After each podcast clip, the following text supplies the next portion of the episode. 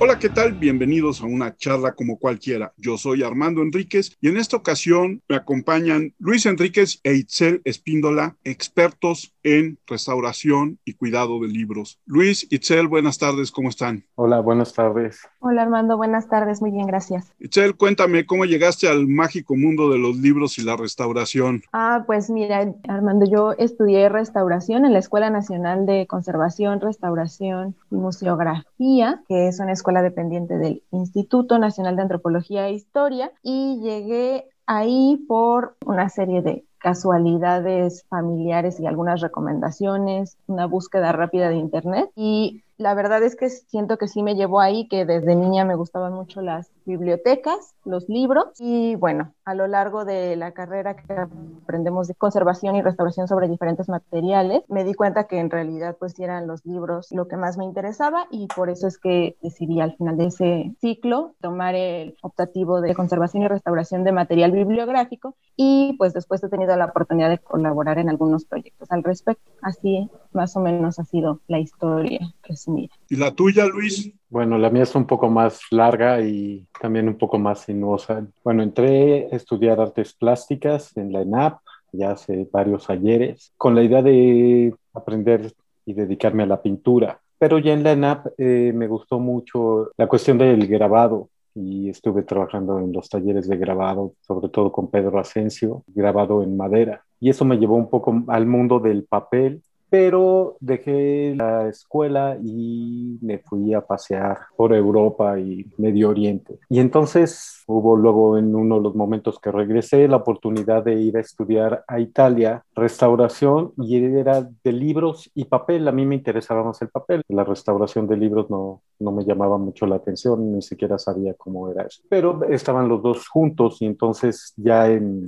Florencia, en los estudios de la carrera técnica, me enamoré del libro del libro, de la complejidad del libro, de esta circunstancia que es la estructura del libro y pues desde entonces, desde hace ya casi 30, sí, 27 años estoy en, en la restauración de libros. Y luego cuando regresé aquí a México, pues he trabajado de manera independiente, pero también tuve la oportunidad hace 15 años de dar clases en la Escuela Nacional de Conservación, Restauración y Museografía, en CREM, donde han salido los restauradores de libros que hoy en día trabajan en las bibliotecas y archivos en México. ¿Cuántas bibliotecas importantes hay en México? Es una pregunta muy interesante. Yo creo que la importancia pues es relativa. ¿Cuántas bibliotecas importantes a nivel nacional? Pues hay unas que son sumamente importantes como la Biblioteca y Hemeroteca Nacional, que también tienen relevancia normativa porque impactan en otras instituciones, pues la Biblioteca Central de la UNAM, eh, la Biblioteca de México, o sea, por hablar de la centralización, me parece que esas son de las más importantes. Pero bueno, si le pregunto a alguien en Oaxaca, tal vez me dirá que la Biblioteca Burgoa, por ejemplo.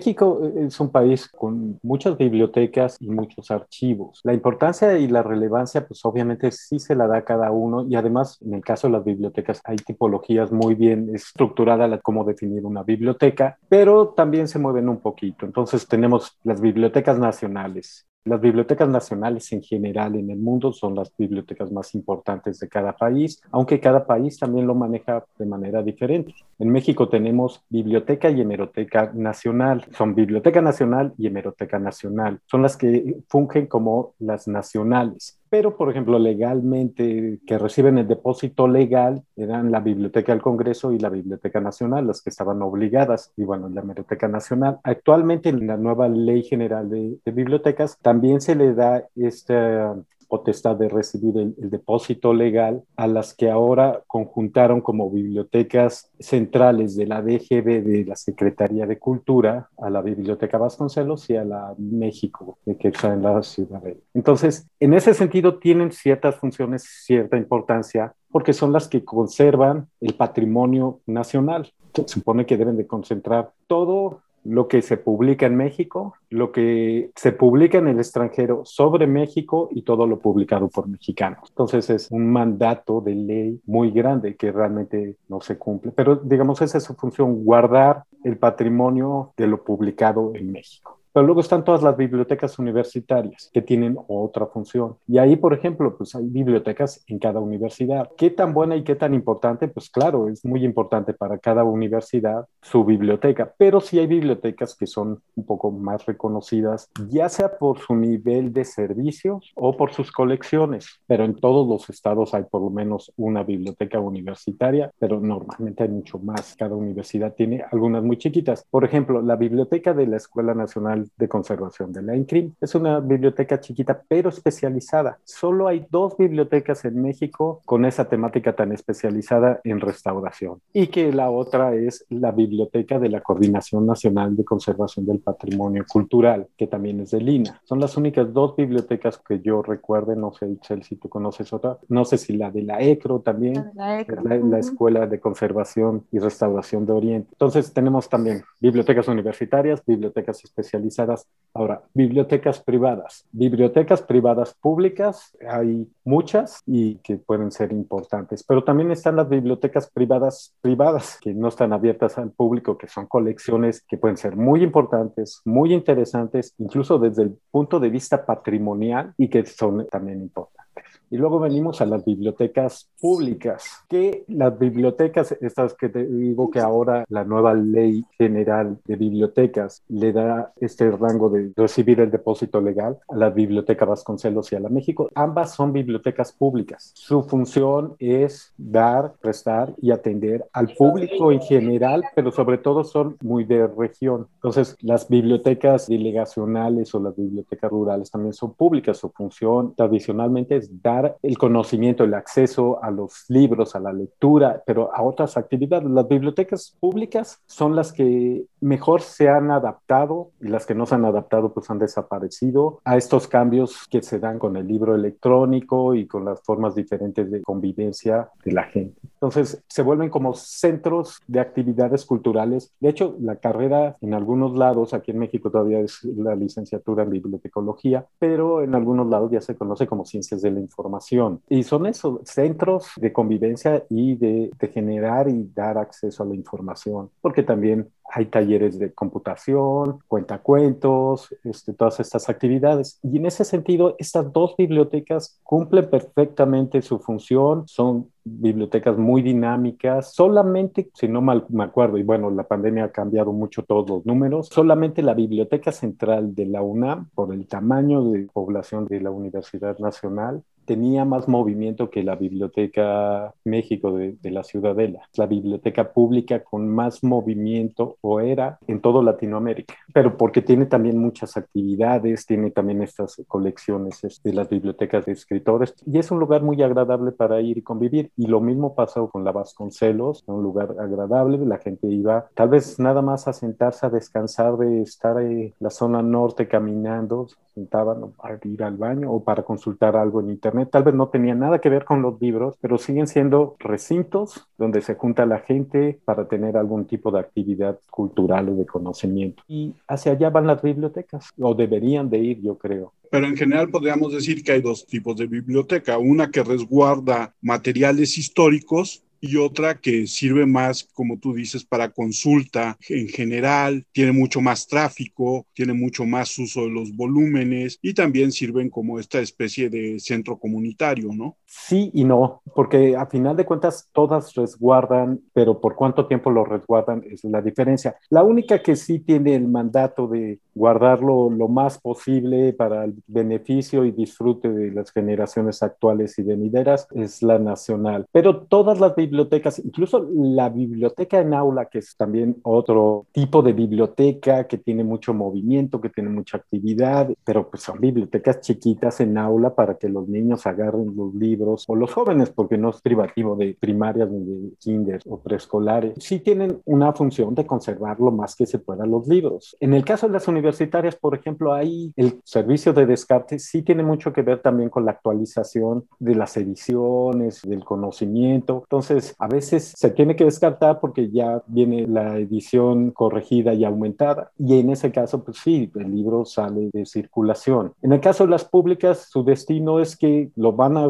conservar hasta que aguante el libro. Si es un libro muy solicitado y se desgasta y se desgasta, probablemente ni siquiera lo manden restaurar porque tal vez salga más caro restaurar restaurarlo que adquirir uno nuevo o tal vez es en el caso de que ya no haya y sea importante, bueno, hay muchas opciones y una de ellas pues sería la restauración, pero en sí yo no las dividiría de esa forma porque todas tienen a conservar lo más que puedan sus ejemplares, porque a final de cuentas también es una inversión. Y además porque las bibliotecas, por ejemplo las universitarias, aunque están pensadas para la circulación de los ejemplares, digamos, mucho más masiva, eh, sí pueden tener fondos reservados y colecciones especiales dependiendo de su naturaleza y de cómo se han conformado sus acervos. Incluso, o sea, no podría decirlo por la red de bibliotecas, pero seguro que habrá alguna que también tenga alguna colección reservada o especial. Digo, la Red Nacional de Bibliotecas es muy amplia, son más de 7.000 bibliotecas en 31 redes estatales, entonces como que clasificarlas de esa manera a lo mejor sería complicado porque no tenemos información de cómo están operando internamente todos estos tipos de bibliotecas. Incluso, perdón, en las universidades, muchas facultades tienen su propia biblioteca y esa biblioteca tiene su fondo reservado o su fondo antiguo, donde, no sé, están los libros de medicina de hace dos, tres siglos o más. Entonces es fondo antiguo, su fondo reservado, dentro de la red o, de la Dirección General de Bibliotecas de la universidad. Y no me refiero a la UNAM solamente, casi todas las universidades tienen su Dirección General de Biblioteca. En ese sentido de la operación diaria de una biblioteca y la conservación del libro, como tú dices, no necesariamente invierto en un restaurador, porque a lo mejor me sale más caro el caldo que las albóndigas, pero en un trabajo diario de desgaste del libro del alumno que ya, o el lector que ya le ha arrancó una hoja, que ya rasgó. ¿Cómo se mueve una biblioteca al interior? Bueno, esa es una buena pregunta, porque digamos, en términos generales, casi todas las bibliotecas, depende del tamaño, tienen los servicios técnicos y dentro de ellos está justamente esta parte de encuadernación. Nosotros le llamamos primeros auxilios, donde no se necesita incluso no a través de la escuela, pero sí de manera del taller en particular hemos dado cursos que le llamamos primeros auxilios o reparaciones en sala, donde estos pequeños arreglos, se desprendió una hoja, se hizo una pequeña rasgadura en la tapa o algo, lo pueden hacer y se capacita a la gente para que lo haga. Ya el acercamiento conceptual de la restauración pues es un poco diferente, pero normalmente el bibliotecario recibe el libro, lo revisa, si hay algún tipo de daño lo manda a servicios técnicos o generales, si tienen un área de conservación o si están capacitados ellos para hacerlo, lo hacen. Si es un daño mayor o algún tipo de deterioro que incluso puede poner en riesgo, por ejemplo, si se mojan y encuentran libros con hongos, ahí sí hay que llamar a los, a los expertos o si es un daño muy grave, sobre todo a la estructura de cómo abre el libro, lo más recomendable es llamar a restauradores profesionales que hagan el trabajo que por lo menos lo diagnostiquen. Muchas veces el problema de las instituciones que no tienen el dinero, pero hoy en día también los restauradores, que se llama restaurador conservador, también van a hacer propuestas para que, bueno, no salga tan caro, el libro pueda volverse a usar. Sabemos que un libro que no se puede usar, pues es como un libro abandonado. Es, es importante que el libro pueda volver a funcionar, que lo podamos volver a tomar en mano, que tenga esa capacidad de comunicar sus contenidos. En esta parte que hablabas del libro que se moja, que genera un hongo y que me imagino puede contagiar a toda una biblioteca o toda una estantería. Me imagino que hay una condición ideal para conservar los libros en general en una biblioteca, ¿no? Sí, mira, la posibilidad de, de contaminación de hongos no es tan sencilla, pero sí hay una inundación y sobre todo de aguas no muy limpias, sí hay un gran riesgo y hay que tomar medidas este, muy, muy especiales. Pero si se moja una parte de la biblioteca, que se expanda al resto de la biblioteca es casi imposible a menos de que la inundación no esté controlada. Entonces, si sigue húmedo, si sigue inundando, es un huracán y se estacionó y está este, como tormenta tropical ya y sigue entrando agua y sigue entrando agua, entonces sí, pero si se rompió una tubería, mojó unos libros, esos libros son los que probablemente, bueno, ya sufrieron el daño de la humedad, si se desarrollan microorganismos hay que atenderlos, pero difícilmente se va a expandir al resto de, de la biblioteca. Y sí hay, este, contestando la pregunta, sí hay medidas aunque en la historia de la restauración de libros y la conservación ha habido como momentos diferentes. Primero se buscaba que la restauración volviera a lo más parecido al original, el libro, que eso pues era, pues, entre comillas, ¿cómo puedes definir cómo era el original si no te tocó verlo como era originalmente? Pero incluso se blanqueaban las hojas y se lavaban los libros, aunque se descosieran, y entonces perdías información de la construcción y de la estructura del libro. Al lavar un libro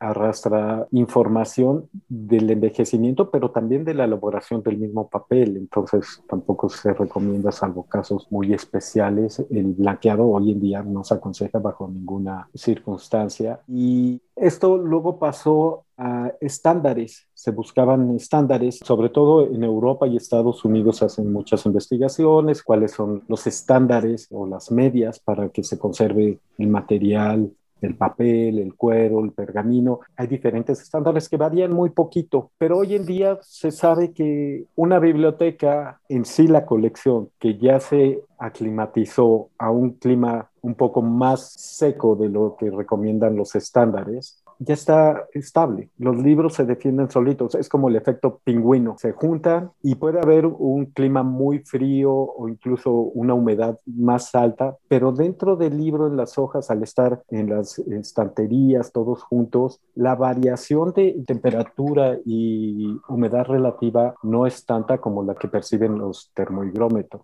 Entonces, a veces vale la pena no irse por los estándares, los estándares, digamos, nos sirven como un, referente, pero lo más importante es conocer bien tu biblioteca. Lo que sí se aconseja es evitar los cambios bruscos de humedad y de temperatura, pero aquí viene otra cuestión. Normalmente, como te decía, los estándares se desarrollan más en Europa y en Estados Unidos y Canadá, que son regiones con más riqueza, con más este, capacidad y también con esta tradición de trabajar en formas asociadas y de sociedades y grupos pero tiene condiciones muy diferentes atmosféricas a las nuestras. Entonces, mientras en Estados Unidos y en el norte de Europa su gran preocupación son las variaciones de temperatura a lo largo del año, en México nuestra preocupación, sobre todo en el centro, en el norte sí hay un cambio de temperaturas a lo largo del año que es bastante considerable, pero por ejemplo en el centro de, de la República nuestra preocupación son los grandes cambios en el día, mientras en Chihuahua puede haber una variación tal vez de la mañana a la noche de 5, 6, 7, 8 o tal vez hasta 10 grados. Normalmente aquí en el distrito y en la zona centro tenemos variaciones hasta de 20 grados de temperatura. Por eso los estándares nos sirven, hay que conocerlos, las personas encargadas de revisar las condiciones en las bibliotecas. Pues sí, yo les recomiendo que las conozcan para que les sirvan un poco de parámetro, pero sobre todo que conozcan las condiciones de su biblioteca, de sus acervos, para entonces tomar las mejores decisiones a esos acervos que probablemente incluso llevan cientos de años juntos en ese lugar y están muy cómodos y estables. Tomando el punto de que Luis decía este tema de darle una transformación a las bibliotecas, porque cuando yo estudiaba en Seúl, la verdad es que la biblioteca me iba a dormir, este, y ese tema de ir a, platicar y que son un centro de, bueno, iba también por los libros, pero pues también luego nos echa una siesta porque es el único lugar tranquilo que uno puede llegar a encontrar, ¿no? Justamente, ¿cómo ha sido en los últimos años esta vivencia que se tiene en las bibliotecas? Y si ese plan, por ejemplo, de darle tal vez un tema más de encuentro social está pensado para estas bibliotecas que ya comentábamos no son de, acervo cultural si tan grande o que se tengan que trabajar los textos, sino nada más son de consulta, ¿no? Rápida por las personas. Y cómo han justamente también en el tema de los textos eh, competido contra el tema de la tecnología en la que pues digo, ustedes sabrán mejor, yo no sé, también para eso es la charla. Luego se tienen ya los documentos en digital. Eso me interesaría saber en qué momento dicen, ¿sabes qué? Este papel ya está a punto de no poder ser utilizado, vamos a escanearlo y lo metemos a una base de datos digital? Pues sobre lo primero, sobre las bibliotecas como un centro de otras formas de esparcimiento y de convivencia, a mí un fenómeno que me parece muy interesante es el de la Biblioteca Vasconcelos, por ejemplo, porque es una biblioteca que se creó con una, un edificio masivo, el nivel de flujo que soporta la biblioteca igual es muy amplio, o sea, lo vimos ahora con la campaña de vacunación, ¿no? El hecho de que la biblioteca se pudiera convertir en el espacio en el que acudiera el personal educativo para vacunarse y la logística que eso implica, pues nos habla de que es un espacio que se creó pensado para darle atención a un público que yo sí creo en Ciudad de México estaba un poco relegado. La oferta cultural en norte de la ciudad, por ejemplo, no es tan amplia como en ciertas delegaciones del centro y sur de la Ciudad de México, ¿no? Entonces, el generar estos espacios en lugares en donde no hay otro tipo de oferta y en el que no había una infraestructura que pudiera soportar, no sé, un cineclub, una lectura de cuentacuentos para niños, una ludoteca para los menores de edad, para los pequeñitos, creo que nos habla de por qué estos centros se vuelven tan importantes lo digo porque yo, por ejemplo, al venir de una localidad de provincia, para mí la biblioteca sí era un lugar en el que naturalmente desde que yo fui pequeña, pues ibas porque ahí no solo había una sala de lectura para niños, sino que había cursos de ajedrez, de verano, de muchas otras cosas que complementaban las actividades de las bibliotecas porque no necesariamente había una oferta cultural tan amplia, ¿no? Entonces creo que ese es un fenómeno que tiene que ver con la ausencia de otro tipo de actividades o de centros que puedan gestionar la organización y poner a disposición del público estas actividades, ¿no? Por supuesto que implican además otro tipo de logística, implementar ciertos tipos de áreas en las bibliotecas que ya no solo tengan que ver con el acceso a la información, sino además con la gestión de los propios eventos, con mantener una cartera actualizada. A mí me parece no solo interesante, sino muy importante porque le da otro tipo de vida a las bibliotecas y porque además le concede a muchas más personas la posibilidad de acceder a este tipo de actividades y de espacios que se convierten en espacios seguros, en espacios de intercambio y de, de otro tipo de convivencia que no necesariamente tienes a la mano en donde vives, ¿no? Por eso creo que es importante como que la evolución de las bibliotecas va hacia eso y creo que se ha dado de forma muy natural, a lo mejor ni siquiera es que sea un cambio de paradigma, sino simplemente se ha ido avanzando hacia ahí conforme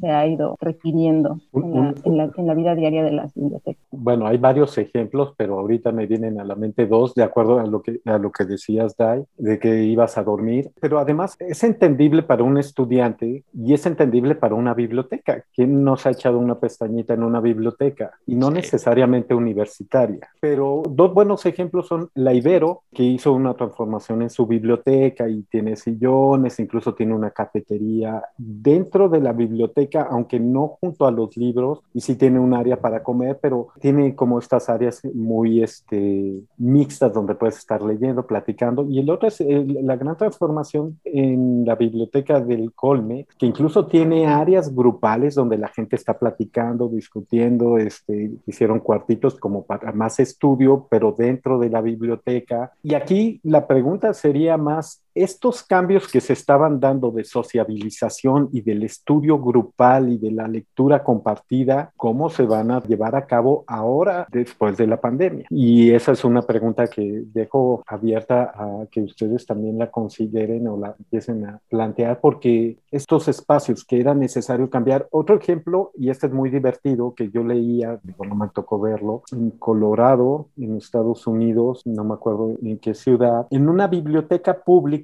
justo con esto que viene la segunda parte de tu pregunta de las cuestiones electrónicas, pues la biblioteca pública empezó a dejar de tener usuarios y entonces lo que hicieron es empezar a organizar esta vida comunitaria. No era ciudad, perdón, era un pueblito chiquito y se sabe muy bien que las culturas anglosajonas y germánicas tienen esta tradición de las bibliotecas públicas, casi donde hay un pueblito, hay una biblioteca pública y entonces empezaron a meter vacas y chivos para que que los niños fueran y también se platicara de lo que hacían los papás, digamos como una especie de clase abierta que apoyaba las lecturas y la convivencia en la biblioteca. Y el artículo era justamente, bueno, lo leí hace muchos años, sobre esta transformación de las bibliotecas por el acceso que hoy en día se tiene en Internet y en las redes y la información y la malinformación y la buena información, las bases de datos, tantísimas información que uno pensaría, bueno, ¿para qué voy a una biblioteca?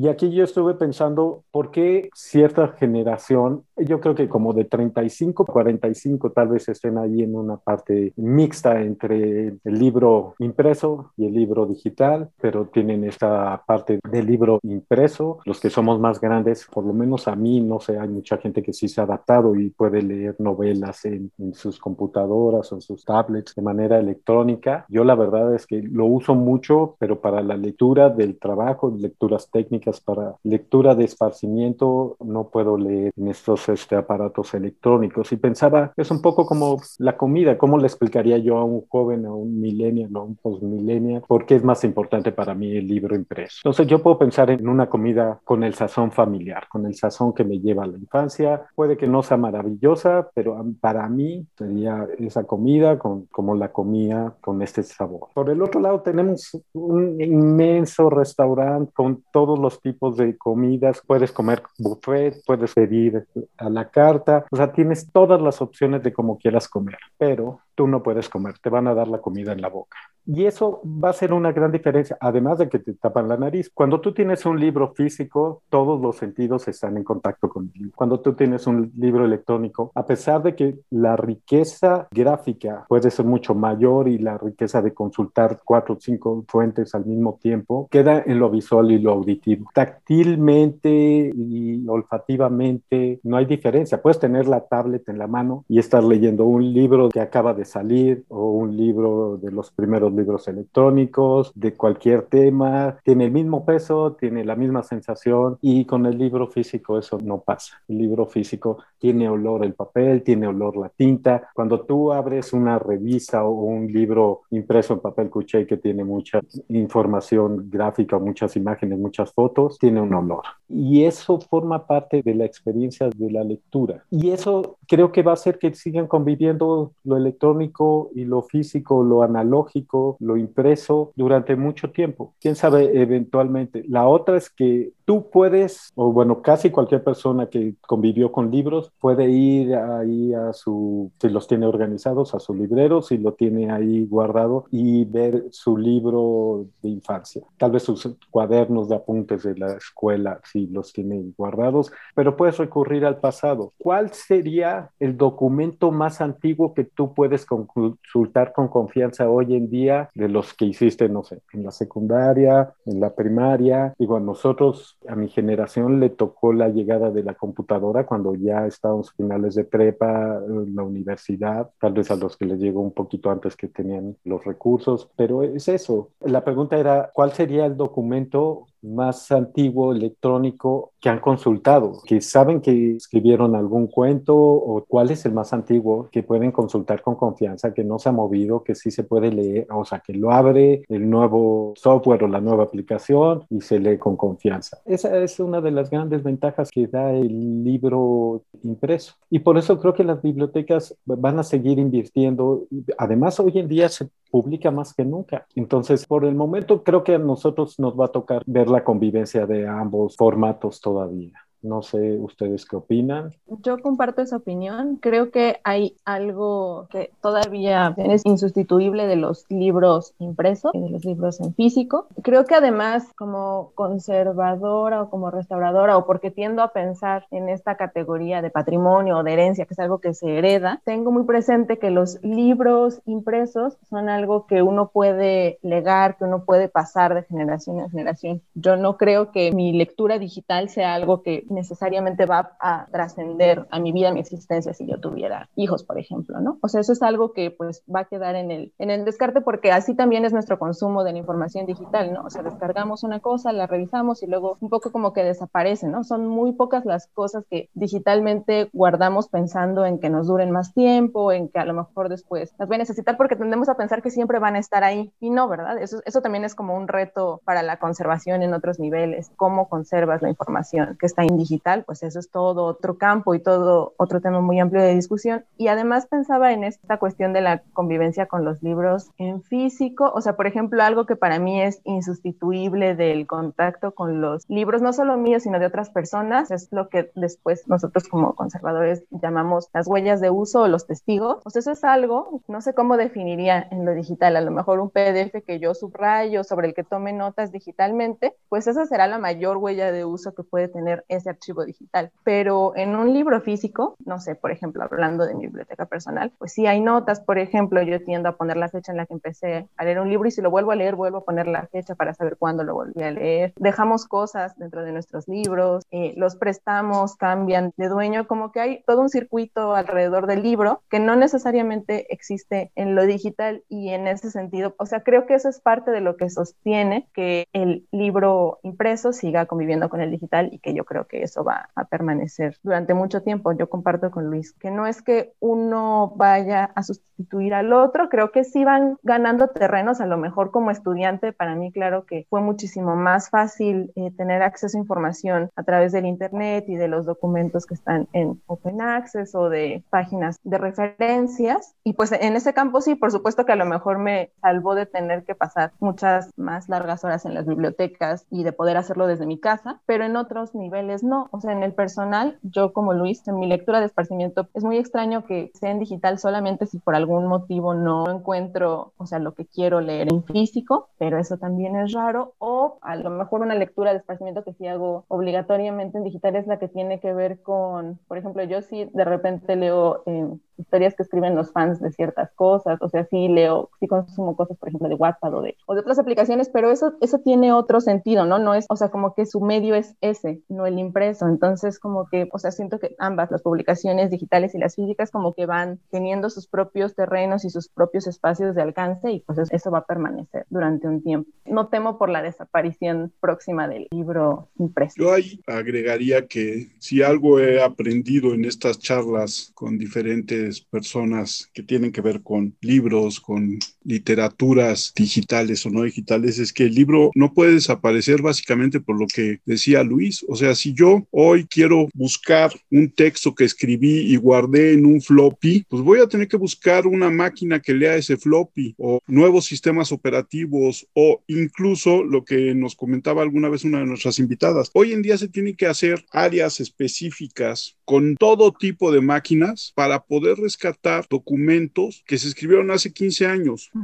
Cuando la Biblia impresa por Gutenberg, los pocos ejemplares que haya, se pueden ver físicamente y se puede mover la página físicamente y no necesito nada más que entender el idioma en el que esté escrito para leerlo, ¿no? Entonces, sí hay todavía un paso muy, muy grande que tiene que hacer la tecnología para estabilizar todos esos formatos y poder entonces sí hablar de una competencia real contra el libro físico, porque creo que hoy el libro electrónico puede solucionar muchas cosas, pero no deja de ser una solución inmediata. Volvemos a la inmediatez de la época y está bien, puedo solucionar muchos problemas, pero tengo que tener en claro que como dice Itzel, no va a haber legado ni va a haber posibilidad probablemente de acceder a él en 10 años y probablemente me va a resolver algo inmediato, ya sea escolar, ya sea de trabajo, ya sea de placer, pero no tengo esta presencia del físico que es innegable, ¿no?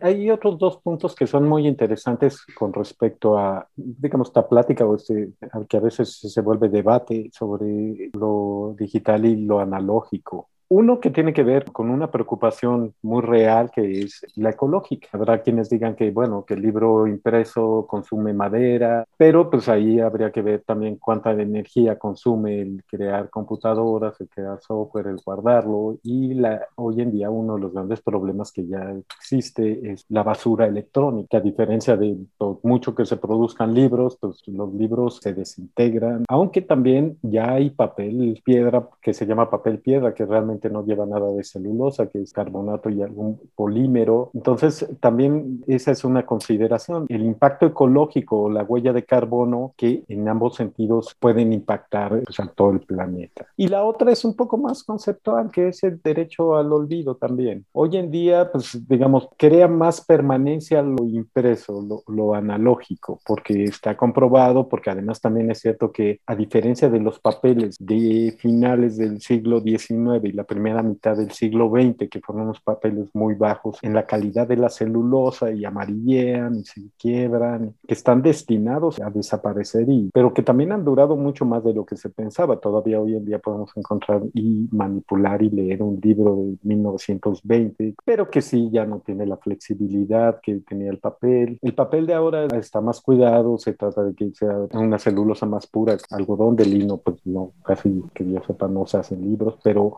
esa permanencia con respecto a esto del olvido, diríamos que va a estar más ahí la permanencia de lo analógico pero en lo digital, esa presencia y esa, esa no olvido, al ser también mucho más instantáneo y más masivo, hace que tenga un impacto mayor. Y en algunos países incluso se está legislando sobre el derecho a que no mantengan información en la red de algo que a ti te pueda causar un daño este, moral o incluso legal, cuando eso ya prescribió. Entonces, esos son puntos interesantes para pensar qué va a pasar en el futuro. La otra es que creo que no vale la pena mucho preocuparse. Tal vez en un futuro no exista ya el libro impreso, pero yo lo veo como todavía hacia muy al futuro. Creo que no me va a tocar verlo.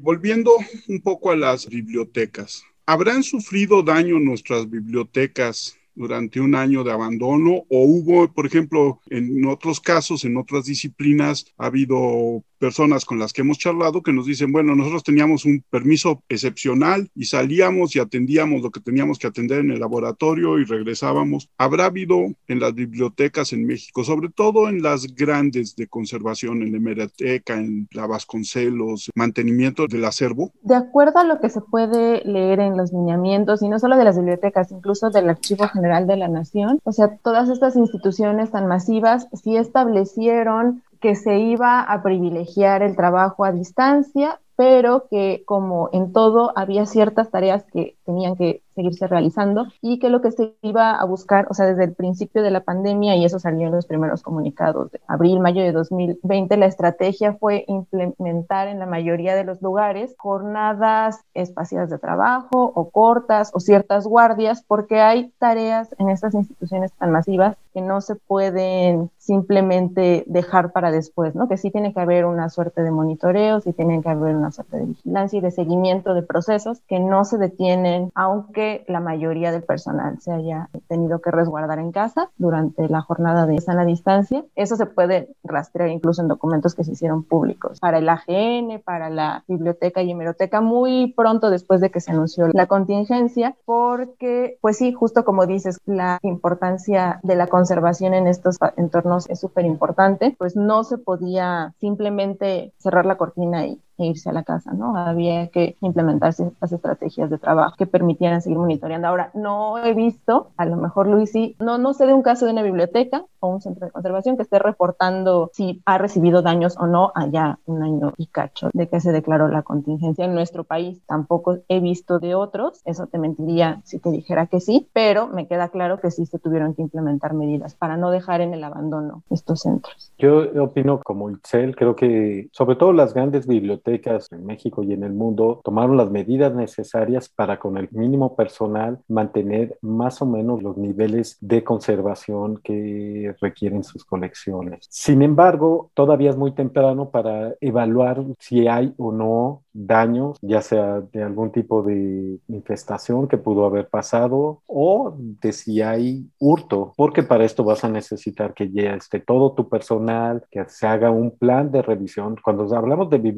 con millones de ejemplares, hacer una revisión, pues estás hablando de toda una planificación de meses y no es que de años de revisión de tus ejemplares. Tristemente sabemos que hay básicamente dos, bueno, hay muchos tipos de robos, pero los que más se ven en en, bibliotecas y archivos son o del personal que trabaja o robos concebidos y pagados para que se roben algún tipo de documento, algún tipo de libro. Y ahí pues solamente cuando se llegue a revisar van a poder darse cuenta de eso. En cuanto a cuestiones climatológicas, pues es una revisión un poco más rápida y más sencilla, pero sí en espacios muy grandes se necesita que esté casi todo el personal para poder evaluar qué daño pudo haber surgido. Acumulación de polvo, eso seguramente en todas las bibliotecas, pero en sí no es tan dañino como podría, digo, hay que limpiarlo, pero no va a causar un problema urgente de atender. ¿Y cómo se limpia? ¿Se limpia, perdón, forma especial? Digamos, en las bibliotecas hay dos tipos de limpieza que se recomienda que se hagan la limpieza superficial y la limpieza profunda, pero ambas tienen que ser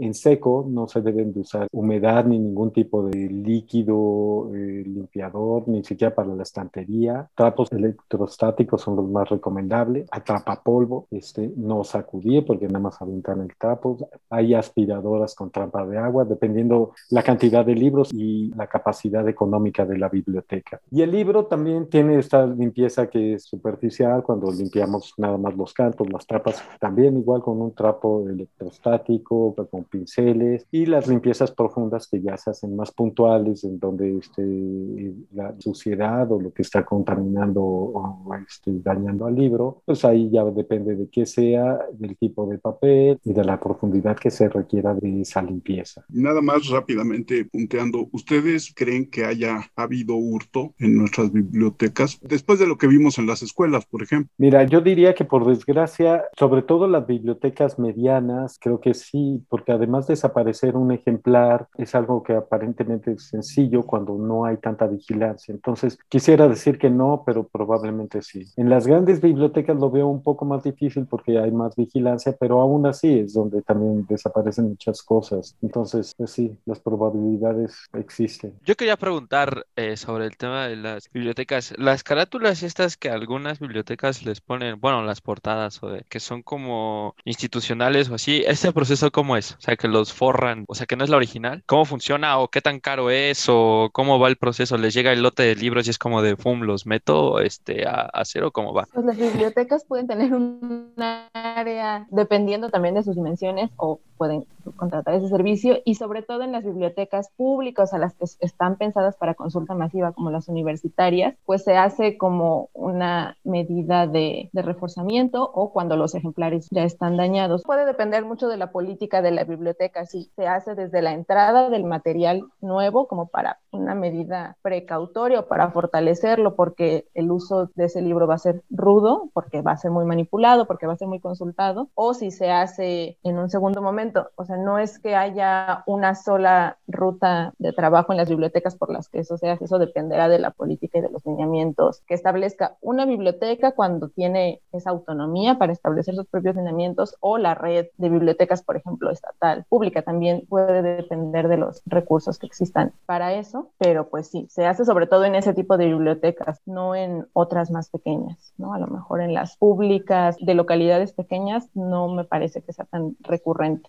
Que quede bien claro, aprovechando que estábamos hablando del hurto, que no olvidé devolverlo, lo estaban regalando en Cebu. Entonces, para que no, se vaya ahí a decirlo, porque ahí podría darse, ¿no? Que luego hay gente que se les olvida devolverlos y madre. Pero mira, eso que dices es muy interesante porque existen las políticas de descarte y lo importante es que tenga el sello de descarte, de que lo descartaron, de que realmente lo regalaron, pero quien tenía autoridad de regalarlo, porque si te lo regaló un... Ah, sí tiene que tener su sello de descarte y entonces ya, exacto.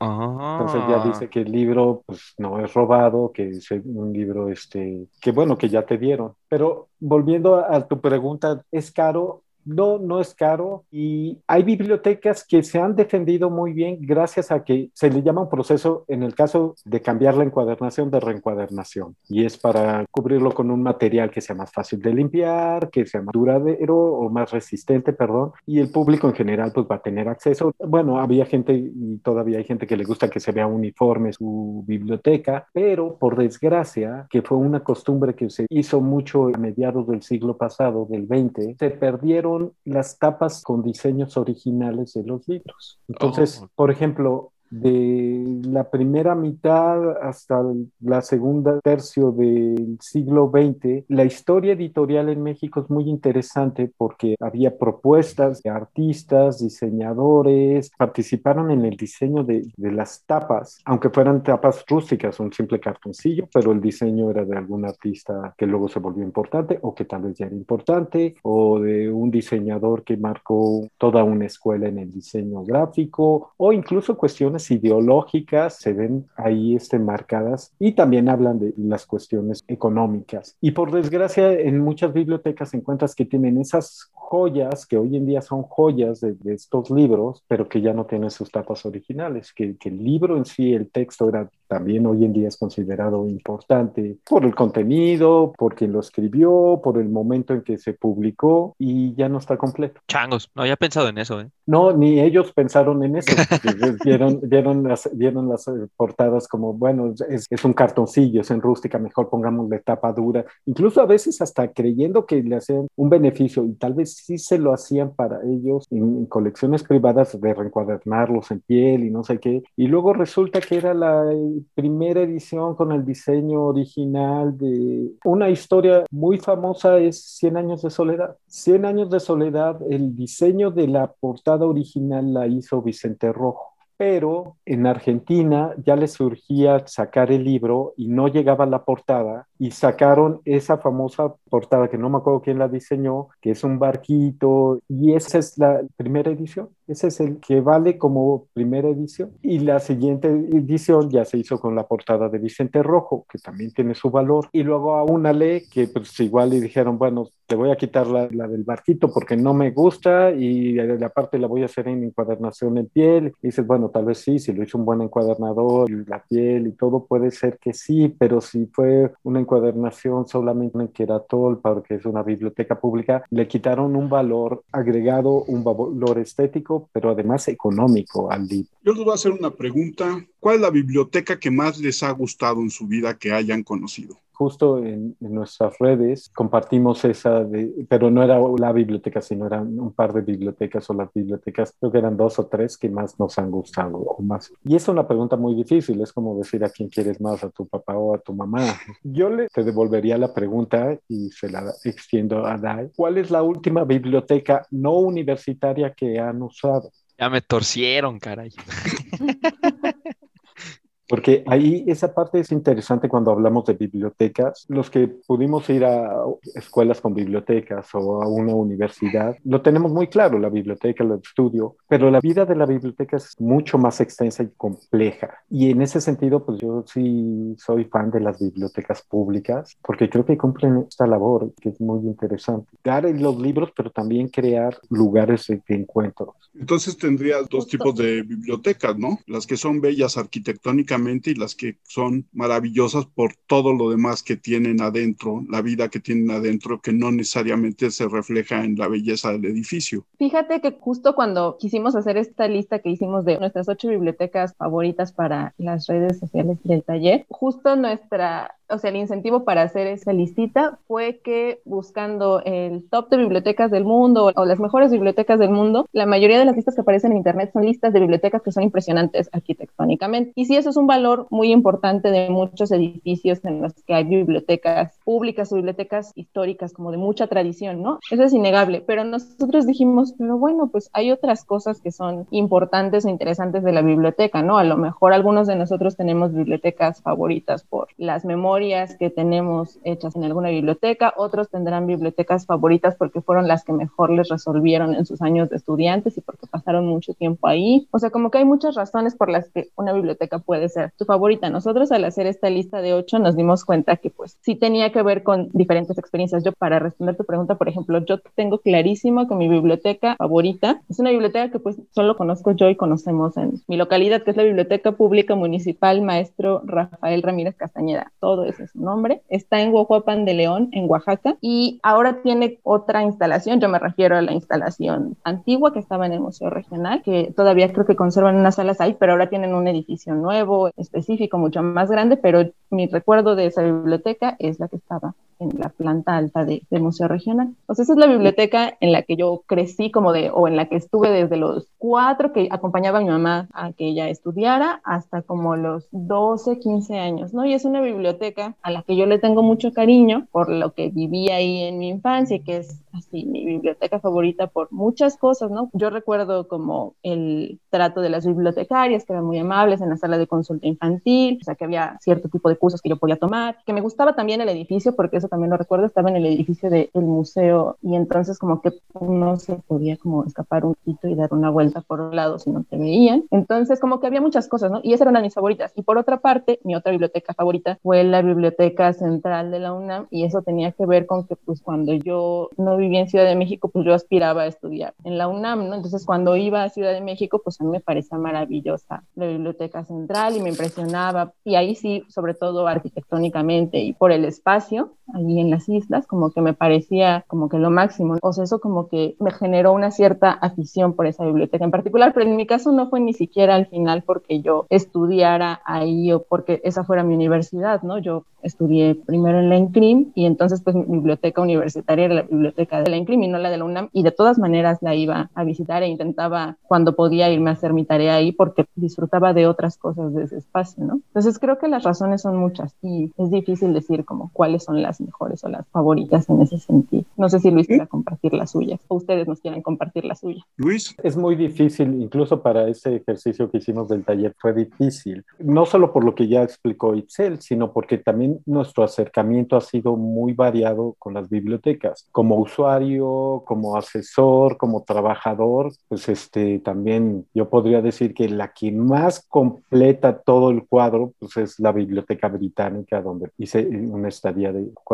meses en el área de conservación, pero yo ya había sido usuario de la biblioteca y continué siendo usuario, pero además también me trataron como una persona, no solo que iba ahí a hacer una estadía, sino un visitante curioso, entonces me enseñaron los sótanos y es un edificio bello, no de los más bellos como biblioteca, pero tiene su torre al centro con la colección original, tiene tres salas de exposiciones y tiene un centro de convivencia. Entonces, digamos, cumple como con casi todo. Y desde ese punto de usuario, trabajador, espectador, pues es una biblioteca que me gusta mucho. Yo ponía también, que ni siquiera sé cómo se llama y buscamos el nombre, pero no la encontramos, que era la biblioteca del Colegio de Bachilleres 3 en Chihuahua, donde yo hice el bachillerato, porque para mí fue como no conocía a nadie, nos fuimos a vivir a Chihuahua, no conocía a nadie, aparte yo siempre había ido a la escuela en la mañana y ahí iban en la tarde. Entonces, para mí fue el refugio de unos viejos conocidos que me acompañaron, que eran los libros, y además también, pues, estudiar y,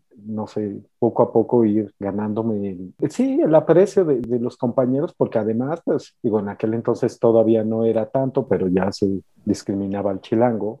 Entonces, este, no era una llegada fácil, no tanto por ellos, sino por mí, por todos los cambios que se dieron y la biblioteca fue como el lugar de bienvenida. Entonces, este, la recuerdo con gran aprecio. No sé si todavía exista y si exista de la misma forma. ¿Tú ahí? Yo, hombre, pues la de ingeniería, profe, es la biblioteca ingeniero Antonio Dovalí Jaime. Es la que está por el anexo. Bueno, no está en la facultad de, la, de ingeniería, porque la verdad la que está en la facultad de ingeniería está re fea, pero eh, y está muy chiquita para la gran cantidad de estudiantes que son, está muy pequeña y nunca te podías llegar a hacer tarea ni nada. Pero la que está en el anexo, si alguien nos escucha de la Facultad de Ingeniería, está enfrentito de la famosísima Pokebola, justamente es esa, la de ingeniero Antonio Dovalí Jaime. Estaba súper padre, además era el único lugar también donde había un internet decente en toda ciudad universitaria, porque madre mía, ahí en CEU no hay internet, pero para ningún lado. Y es que es la más grande, o sea, de ingeniería que son tres, que es la de posgrado, que es la de, la del edificio principal y la del anexo es la más grande porque ahí todavía están todo el conocimiento básico que tienes que hacer, ¿no? Y como en realidad al edificio principal pocos estudiantes llegan, muchos ya desertaron, entonces es mucho más pequeña y más especializada. Y bueno, la que está en la zona de posgrado, pues ni se diga, ¿no? Ahí esa está completamente vacía. Y la del anexo, pues es donde conoces a todo mundo, ¿no? Como decía Itzel y, y Luis, el tema de las experiencias personales que les das tiene un valor todavía agregado y ahí era ir a hacer tareas tareas, ir a hacer trabajos y demás, era aprender cómo funcionaba la biblioteca, ¿no? También ahí buscando pasillo por pasillo y decir, bueno, ¿dónde está cada letra? Y después te dabas cuenta de que no nada más es una letra, sino son como tres letras, tres números, tres letras y otros cuatro números y entonces tienes que dar vueltas por un laberinto de estantes y te pierdes. La verdad es que esa y la de CCH Sur, que es muy curiosa, es una historia porque este, yo en el CCH normalmente no, no iba mucho a la biblioteca y de hecho es la biblioteca más grande a nivel bachillerato de la UNAM, la que está en el CCH Sur, y está juntito a las canchas. O sea, cuando tú vas camino hacia la zona donde juegas fútbol y todo eso, un pasillo a la derecha, literal, o sea, es muy curioso, el pasillo hacia la derecha te lleva a las canchas y el pasillo hacia la izquierda te lleva a la biblioteca. Y yo me enteré que ese pasillo a la izquierda llevaba a la biblioteca en tercer semestre, imagínense, me van a querer fusilar aquí, cortar la garganta. O sea, una vez cuando un maestro nos dejó eh, ir a sacar un libro que estaba ahí en la biblioteca, me enteré que estaba ahí y también fue muy curioso porque ahí aprendí cómo funcionaban las fichas para buscar los libros, ¿no? Porque en ingeniería y en CU pues ya están las compus y es como mucho más rápido llegar y consultar, metes el nombre del autor y te sale la ficha. En SSH no hay compus, entonces ahí tenías que sacar la ficha y buscar y cómo funcionaba. Entonces ese fue como mi verdadero primer impacto para todo esto y cuando llegué y le dije, le dije, no, pues es que ahí en el CSH son fichas y tienes que andar buscando el libro y todo el rollo. Fue bastante curioso. O sea, yo entré y de verdad dije, ¿por qué no hay una compu, no? Pero sí, esa, porque fue el primer impacto. A mí me dio muchísima curiosidad. Y cuando vas a la biblioteca principal de CEU, todos están en las compus y nadie sabe usar las fichas en realidad, ¿no? Y pues luego mejor te pones ahí a, utilizar la ficha y, y, es más rápido. Pero en CSH Sur, no sé si ahorita ya haya este, computadoras, pero en mis épocas no. Y lo que decías de los ficheros es un buen ejemplo de lo analógico contra lo digital. Cuando tenías los ficheros que estaban organizados por autor, por tema, a veces encontrabas cosas maravillosas, ibas por una cosa y como al ladito estaba otro tema parecido o más cosas del autor, cosa que a veces en el fichero electrónico no encuentras. Sí, eso, sí, justo, en el CCHI, perdón, Itzel. Eso pasaba este, muchísimo, porque en ingeniería, pues por más que quisieras encontrarte con otra cosa, o era estática o era geometría, ¿no? Y era como, bueno, no, como que no me da ganas ninguna de las dos, pero en el CCH sí que era muchísimo más general el tema de todos los libros que estaban, sí te encontrabas con muchísimo, ¿no? Sí, o luego te encuentras con que un autor hizo algo muy raro, no sé, un autor que escribía de ingeniería, pues igual y te encuentras que también hacía poesía, y como está ahí en los ficheros de autor, pues dices, a ver, ¿cómo escribía? No, si era malo, qué bueno que se dedicó a la ingeniería. qué bueno que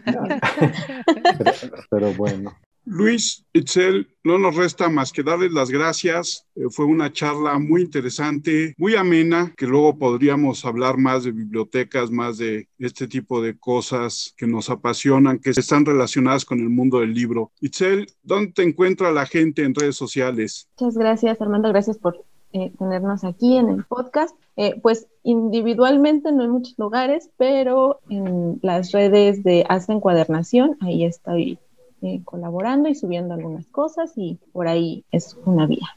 Hacen cuadernación en Instagram, en Facebook y en YouTube. Luis. Yo no tengo redes, pero básicamente son las del taller de Hacen Cuadernación en Instagram, en Facebook y en, YouTube. Más en Instagram y en Facebook. ahí Eh, arroba DAIGS25 en absolutamente todas partes. Yo soy Armando Enríquez. A mí me encuentran en Twitter como arroba cernícalo. El Twitter del programa es arroba charla 1 nuestro correo es charlapodcast1 arroba gmail.com. Luis Itzel, muchísimas gracias. Esperemos que sea la primera de muchas charlas con ustedes y muchas gracias por haber estado con nosotros. Muchas gracias a ustedes. Un mucho gusto de ahí. Ya por fin les pongo cara a los participantes. Muchas gracias a los podcast escuchas. Gracias por este espacio, platicar de libros y bibliotecas. Y es muchas gracias por la invitación y a quienes nos escuchan. Gracias y nos escuchamos la próxima vez.